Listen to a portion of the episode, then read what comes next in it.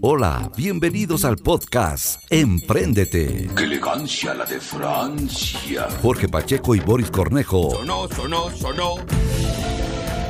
les acompañan en los siguientes minutos.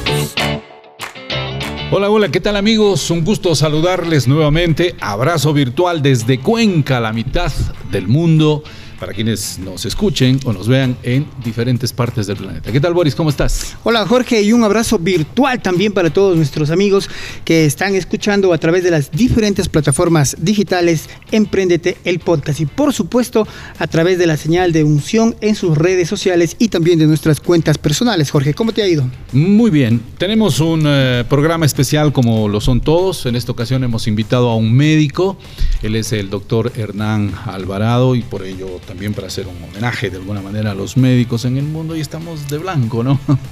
Eh, nuestro invitado tiene una particularidad, no solamente es el hecho de ser eh, profesional, la medicina, sino también su parte social y su parte vinculada con un barrio tradicional de Cuenca como es el Vado. Pero ya iremos desmenuzando en el transcurso de la entrevista de este podcast, así que pues bienvenidos. ¿no? De hecho, la parte social en un médico, eh, por su naturaleza, es muy Por importante supuesto. y eso estaremos hablando con nuestro invitado Claro. el día de hoy. Vamos a conversar precisamente. Hernancito, un gusto tenerte. Muchas gracias, muchas gracias Jorgito por la invitación y muchas gracias a todos. eh, y pues un saludo a do- todos los que nos estarán viendo en, en este programa. En efecto. Bueno, para quienes no le ubican, aunque seguramente te van a ubicar, ¿no? A lo mejor hay mucha gente que salió ya de, obviamente, la ciudad y básicamente del Vado, un barrio tan tradicional a propósito, donde también están los estudios de visión es. televisión, donde grabamos estos podcasts. Eh, ¿En el Vado toda la vida? Fernán, Bueno, eh, yo tengo 66 años y en el Vado no estoy... te des- pregunté la edad, ojo, ¿no? No, pero en el Vado estoy desde los 50, de- digamos, desde los 7 años de edad. Ah, mira, Ujú. es toda una ¿Fue vida. testigo del bautizo de Julián Matadero o no? No, no. No, no, eso es No, mucho. imagínate. ah, no, pero eso es por la década de los 50, si no me equivoco. sí, claro, sí, tienes sí, razón. sí. No lo, no lo hagas tan, No, no, tan joven. simplemente recordé ahora que era por los 50 más o menos cuando Claro. se bautizó, donde hoy es la Cruz del Vado, aquí en la ciudad de Cuenca. Desde ahí se lo bautizó como Julián Matadero al famoso río Tomebamba. El río Tomebamba, claro. Eh, importante, ¿no? El barrio del Vado, bueno, ahora ya mucha gente conoce porque hemos, eh, hemos hablado mucho sobre esto. Eh, el nombre de Vado, porque viene justamente por vadear, por pasar de un lado de- del río al otro. Y pues en esa época la gente vadeaba cuando venían del sur, digamos de Perú, de Loja, de todas las Entraban partes por del donde sur. ahora es la avenida Loja. Exactamente, entraban por la avenida Loja y, y vadeaban aquí. En, luego se hizo el puente del Vado y la creciente lo llevó. pero era También- conocido por las panaderías también, ¿no? Entonces, Claro. el primer alimento que tiene una persona cuando está de viaje, el primer alimento que encuentra es un pan. Por eso Ajá. aquí en el barrio del Vado, barrio fundador, tenía Ya. Panaderas. Y, y tú ¿no? vadeabas también, ¿no? También vadeaban, sí. bueno, y también porque eh, en esa época eh, habían algunos lugares en el río donde uno se iba a bañar, ¿no? El Otorongo era uno de ellos, había una piedra grande donde la gente se botaba. Y también el chiflón, ¿Había San Roque ya? claro que sí. Ya, todo el claro, de todo- San sí, Roque. sí, sí. Eh, vamos a ir conversando también de, de aquello, del, del tema social que le vincula particularmente a Hernán, pero hablamos de la parte médica también, ¿no? Eh, estamos en una pospandemia, eh, no, no- no sé cómo, cómo, cómo le ven ustedes desde el punto de vista de la medicina, toda esta situación complicada que nos tocó vivir en el mundo entero, ¿no? Sí, un problema muy, muy grave, muy grande, eh, donde falleció mucha gente y además de eso ha traído múltiples consecuencias a toda la gente que lo padeció y también a la que no padeció propiamente la enfermedad, pero eh, tuvo sus secuelas por eh, fa- fallecimiento de sus familiares y todo, ¿no? Entonces secuelas psicológicas que, que- que hoy en día son muy fuertes. A más de eso hay, eh, han habido pues eh, olas de, de- de COVID que sí ciertamente han sido más suaves, pero no dejan de ser importantes porque es un gasto para la sociedad. Pero en el, tema, en, el, en el tema personal, mucha gente que padeció el COVID tiene secuelas ahora. Por ejemplo, se cansa cuando sube las gradas, no puede correr, o sea, ya no puede tener una vida normal como la tenía antes de haber eh, tenido el COVID, ¿no? Sí, hay mucha gente que padeció mm, una Enfermedades neumonía, por respiratorias, ejemplo, una neumonía y, y luego de eso tuvo una fibrosis pulmonar, o los que fueron hechos traqueostomía, entonces Wow. aquellos tienen todavía un problema grave. Hay personas a las que se les ha ido estrechando su, su tráquea y, luego de eso tienen que eh, varias intervenciones quirúrgicas hasta poder eh, mejorar ese- en ese aspecto. Y se, lo- lo- los huesos también se ven atrofiados del hecho de estar del- eh, de acostados sí. algunos Ah, no, sí, 60 claro. días, eh, 90 Claro. días. perdieron muchísimo peso. Hay Ajá. gente que perdió muchísimo peso. Y bueno, fue, un- fue una cosa de locos. ¿no? Realmente eh, esta pandemia marcó, marcó muy, muy fuertemente en la mente humanidad. la- sí, a toda la humanidad. Y, y ahora, por ejemplo, en, eh, en este momento, estamos hablando de diciembre del 2023, tenemos una ola de, COVID que si bien no es demasiado fuerte, pero produce dolor de garganta, produce tos intensa, produce fiebre, sudoración nocturna y produce algunas cosas que eh, realmente hacen que tenga que acudir donde el médico, el, el paciente. Entonces, eh, es un problema social. ¿A usted tuvo COVID? Mm, bueno, yo he visto mucho paciente con COVID, pero no me dio. ¿Y usted, Jorge, Mira querido? yo sí. Sí, tuviste COVID. Sí, sí, sí, claro. eh, padecí de- de- del tema. Pero eh, por ventaja ya luego de estar vacunado, ¿no? Las vacunas también dieron mucho que hablar, eh, Hernán, ¿no? Sí, hay una cosa en particular que realmente me gusta hablar de las vacunas. Eh, el gobierno de Lazo se jactó de tener la mejor vacunación y en fin. Para mí fue una vacunación mal hecha. Porque gracias a, o mejor dicho, por esa razón, fallecieron muchos jóvenes. La vacunación debió haber com- comenzado con los jóvenes que estaban económicamente activos, con los que llevaban el virus a su casa.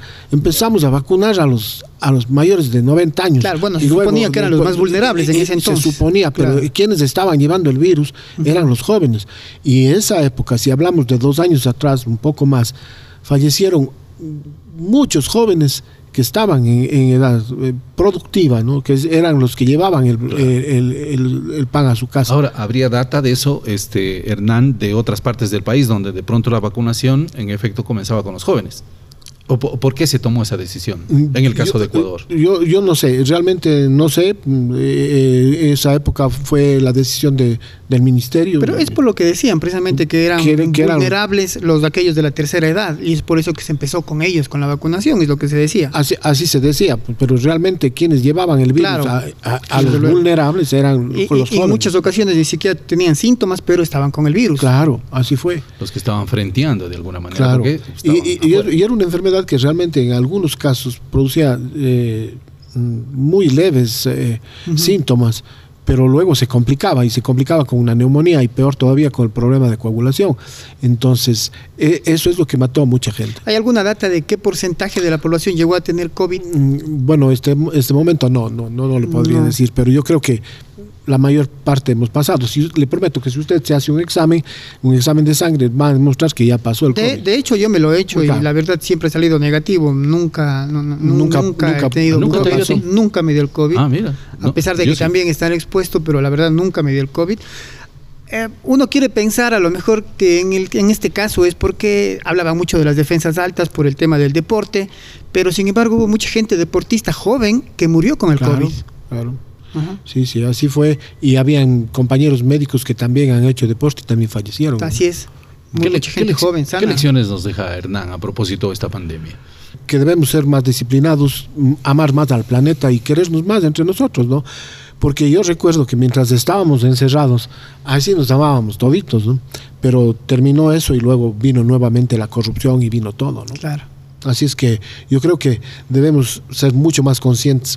Ya. O sea, tal vez no aprendimos mucho. Aprendimos, O pero, sea, que pero- nos deja la lección, pero regresamos a, lo mismo. Aprendimos, pero regresamos a lo mismo. Terrible, ¿no? Así Así somos es, los así seres es. humanos. Sí. ¿Crees tú que eso es en el mundo o, o- o- o más en un país nuestro o, o los latinos? No, yo creo que en el mundo mismo. Sí, Sí. yo creo que en el mundo. Seguimos igual. ¿Y usted como profesional, doctor, cree esa historia de que el virus vino de aquel mercado de la ciudad de China? No mucho. No, no. No, mejor dicho, no. no me haga hablar. No, no mucho. No, no, ¿Cree no, que en no, creo. Eso fue en realidad fue otra incubado cosa. en, Sí, un laboratorio y, hubo en realidad la intención.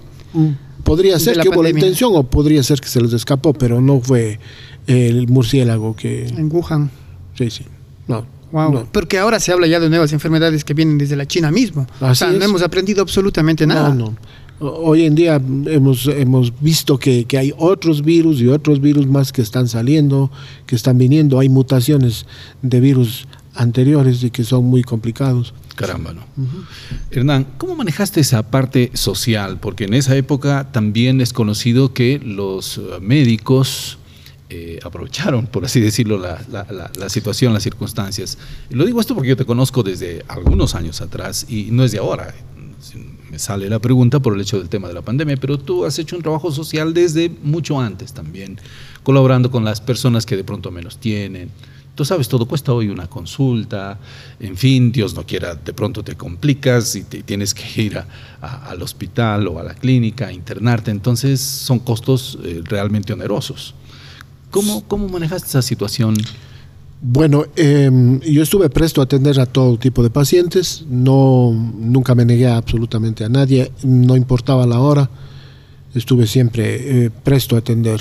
No, me- no me gustaría hablar de, de lo que pasó con, con otras personas y compañeros y clínicas ni nada por el estilo, pero eh, de mi parte al menos siempre intenté colaborar con el, eh, con el paciente enfermo, siempre fue una preocupación. Y lo que es más, estábamos siempre preguntando cómo va. Es, es- es- era, eh, era muy necesario verle al paciente varias veces durante la semana o durante el tiempo que estaba enfermo hasta poderle sacar. No era... eh, no era lo clásico que, muchas veces se hace en consulta, que se ve al paciente, se le dice después, regrese después de una semana o después de, de algunos días. A él había que verle todos los días. Entonces, sí, yo trabajé por ahí en ese sentido. Gracias a Dios no se me murió ningún paciente y pues eh, pude ayudar a mucha gente. Pero era una, una- una enfermedad en donde no se, no se tenía eh, mayor conocimiento de cómo se debía tratar, ¿no? Porque al inicio creo que se trataba como una enfermedad respiratoria, pero en realidad no es que había mayor conocimiento porque el inicio del virus fue muy agresivo y realmente la mortalidad fue alta. Eh, en el tiempo en que estuvimos nosotros eh, en cuarentena, eh, fueron dos meses prácticamente que estuvimos en casa, pues ahí tuvimos la oportunidad de, de recibir muchas charlas a nivel internacional, ¿no?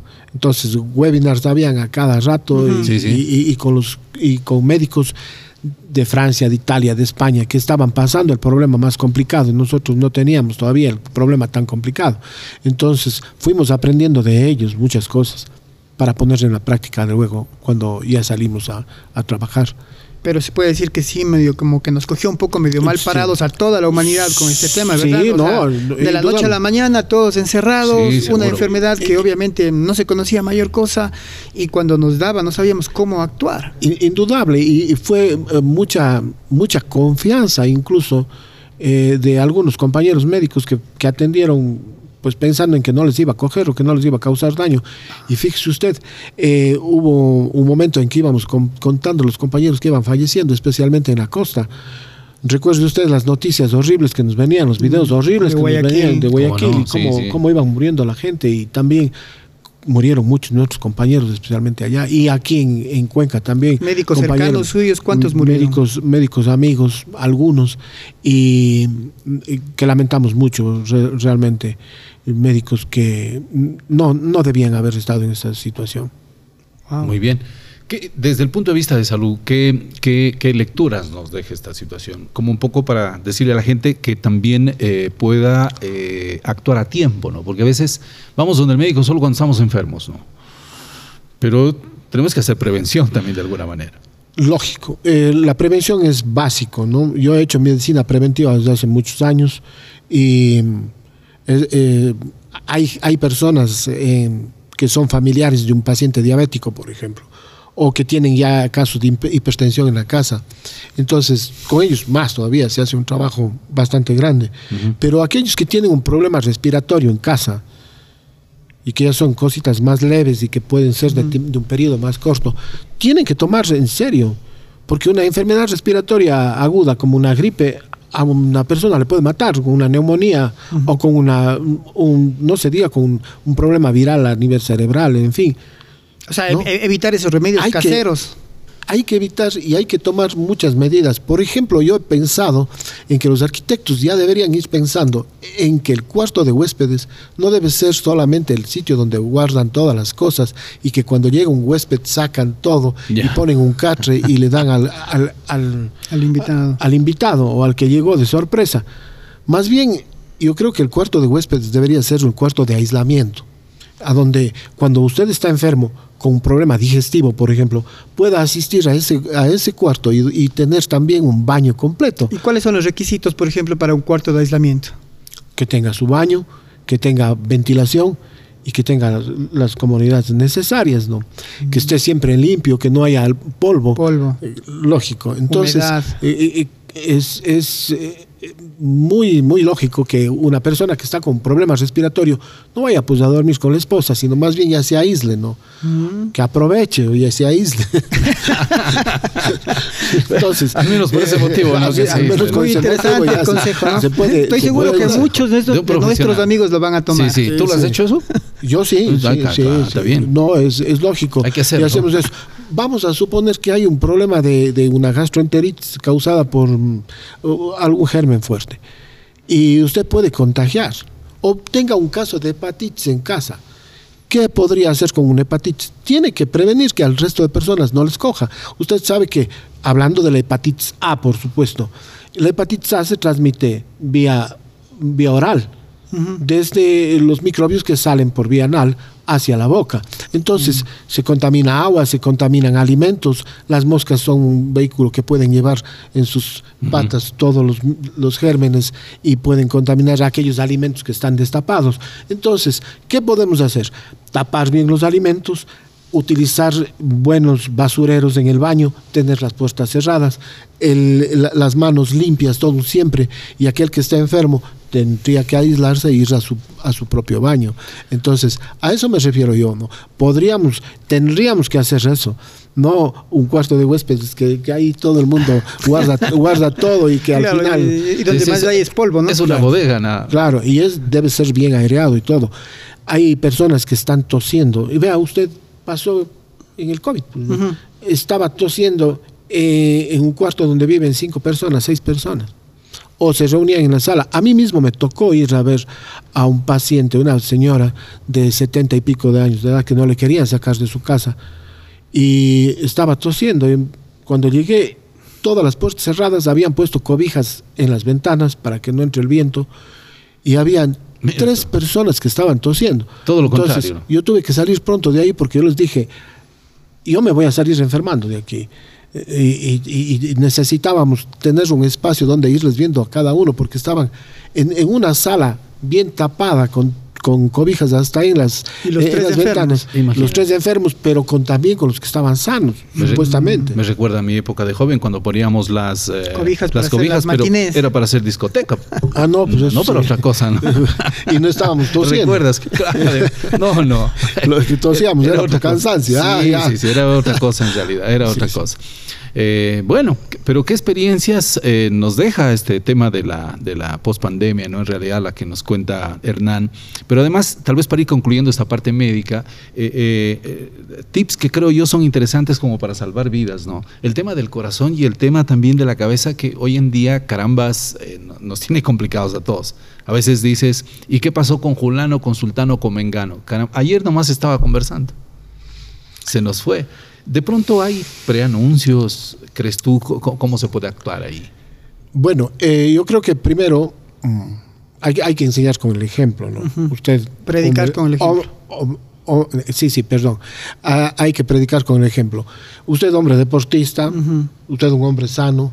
Yo también he hecho deporte, ¿no? Pero eso no garantiza, ¿no? ¿Cu- Eh, ¿Cuántas veces hemos visto futbolistas que mueren en la cancha y Ya. son de alto rendimiento? Chucho Benítez, por ejemplo, Claro, ¿recuerdas? pero, pero son casos aislados. Mm. No, pero aquel que no hace deporte y que hoy en día con la globalización come de todo en la calle. Tiene más riesgos. y, eso. y- y no regresa a la casa al almuerzo. O además de eso, come a las 10 de la mañana algo y regresa al, al almuerzo a la casa y come otra vez. Y O sea, además de eso, sus hábitos, ¿no?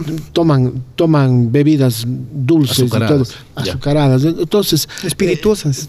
Ah, También las, las- y también de, la- de- de- de otro tipo No- de, no de- mezcles, de- de- hermano, de su- las cosas. y de otro tipo de sustancias de las que eh, se podrían hablar ¿no? es larguísimo este tema porque podríamos hablar de eso entonces para prevenir no solamente las enfermedades respiratorias y lo que estábamos hablando hace un rato las gastrointestinales pues tenemos que también saber alimentarnos bien Claro. el ejercicio físico, eh, físico. Siempre he manifestado yo que hay tres pilares básicos para mantener una buena salud, ¿no? ¿Cuáles son?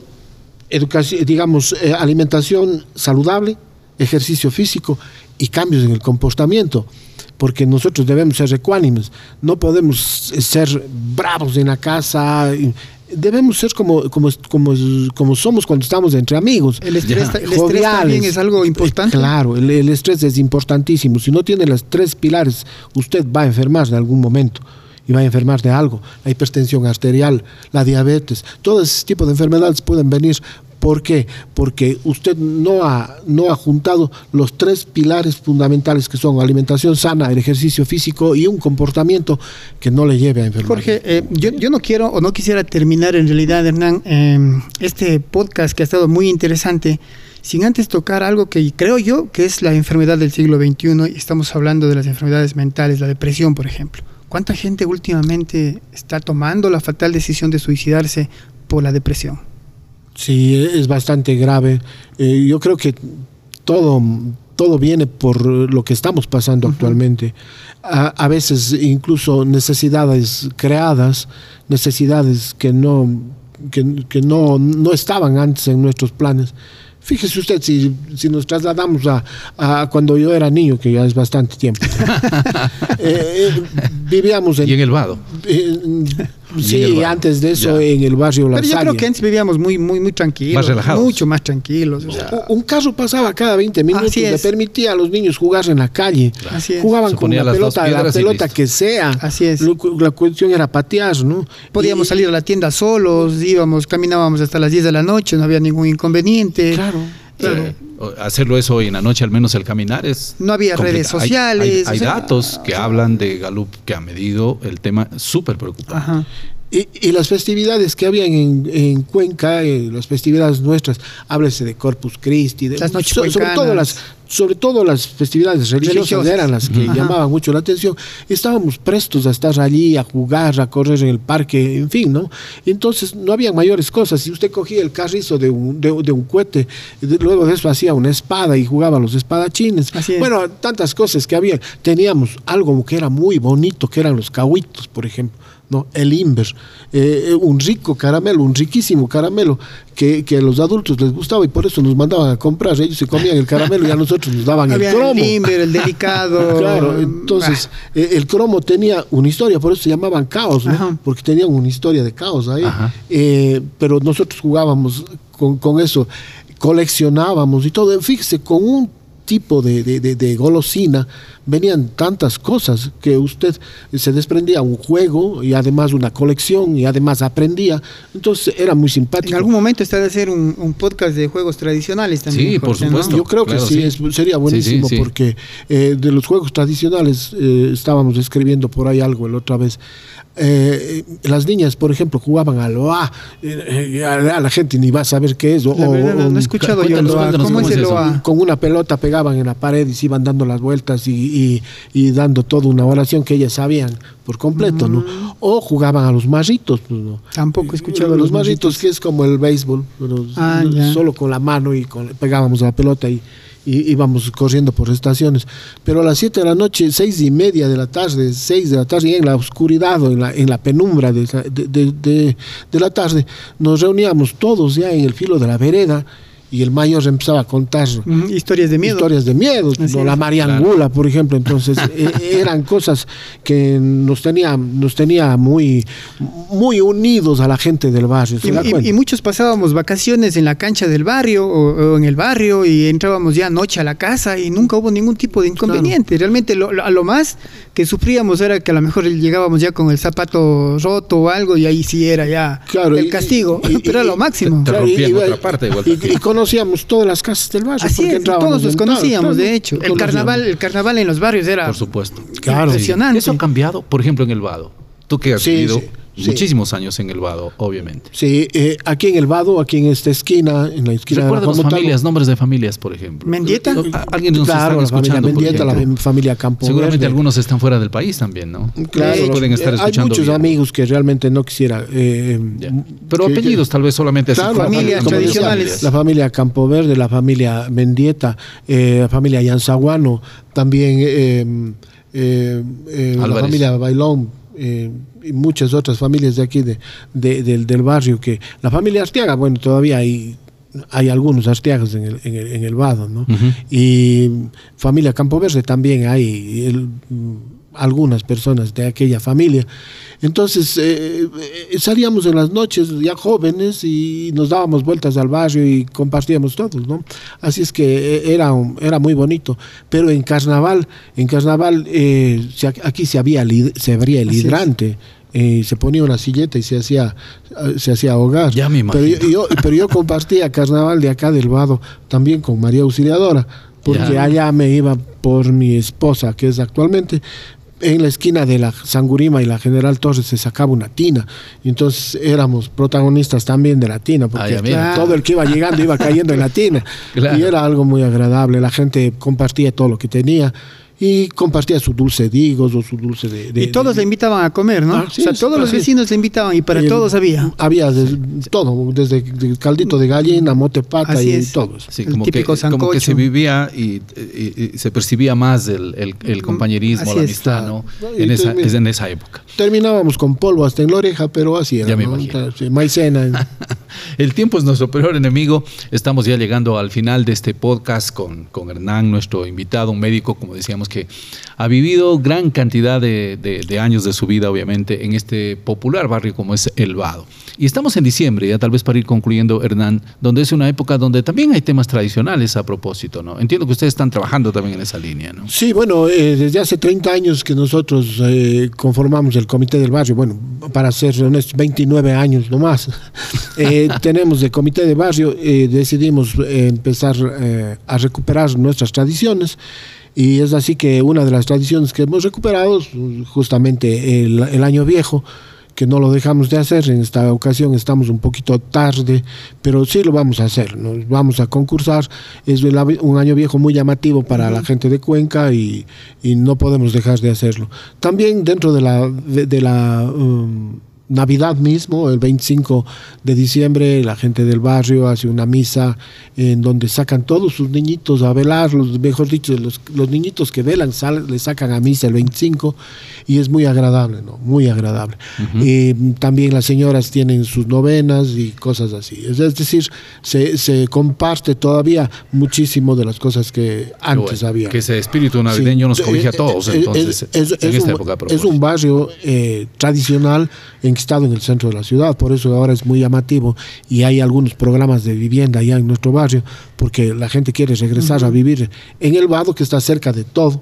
Y ¿Cómo no? y es un barrio muy tradicional, como decir el centenario en Guayaquil, no sé, la Tola en Quito, eh, cuarto centenario en Loja, no sé, eh, pero es un barrio realmente muy arraigado con, con la identidad de Cuenca. Agradecerle, Hernán, por su presencia. Realmente solo aquí en este podcast, Jorge, empezamos hablando de temas médicos y terminamos con los juegos sí, tradicionales, ¿no? Es que y, y con las, y- y El- con- Hernán se presta para, para- eso, ¿no? Por el hecho de, de- de su actividad que la ha compaginado entre lo profesional y también la parte social y en este caso de alguna manera vinculado con el barrio. Hernán, gracias por estar con nosotros. Muchísimas gracias a ustedes. Realmente, como decía usted, se queda corto el tiempo porque hablar de los juegos tradicionales, como dice usted, habría muchísimo material para eso y otras cosas más.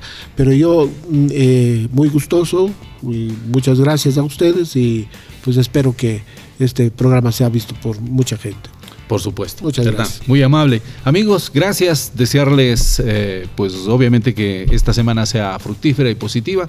Ya nos volveremos a encontrar la próxima semana, ¿verdad? Así es, Jorge, invitarles a nuestros amigos a que nos vean a través de las redes sociales de Unción Televisión y por supuesto a través de Spotify en las plataformas digitales. Esto es, este programa, mejor dicho, es otro producto digital de Bareque, Agencia de Marketing y Comunicación. Abrazo virtual desde la mitad del mundo, Cuenca, Ecuador. Hasta la próxima. Hasta la próxima. Y que tengan un feliz año. Gracias. Sí, por supuesto.